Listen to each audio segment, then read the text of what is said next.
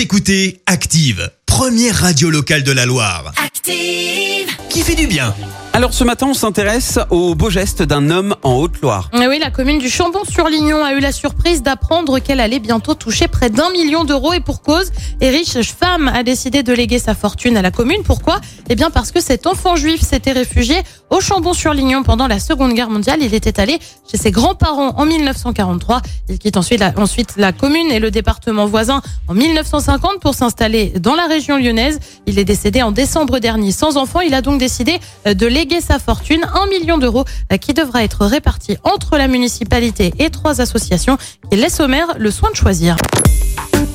Écoutez Active en HD sur votre smartphone, dans la Loire, la Haute-Loire et partout en France, sur activeradio.com.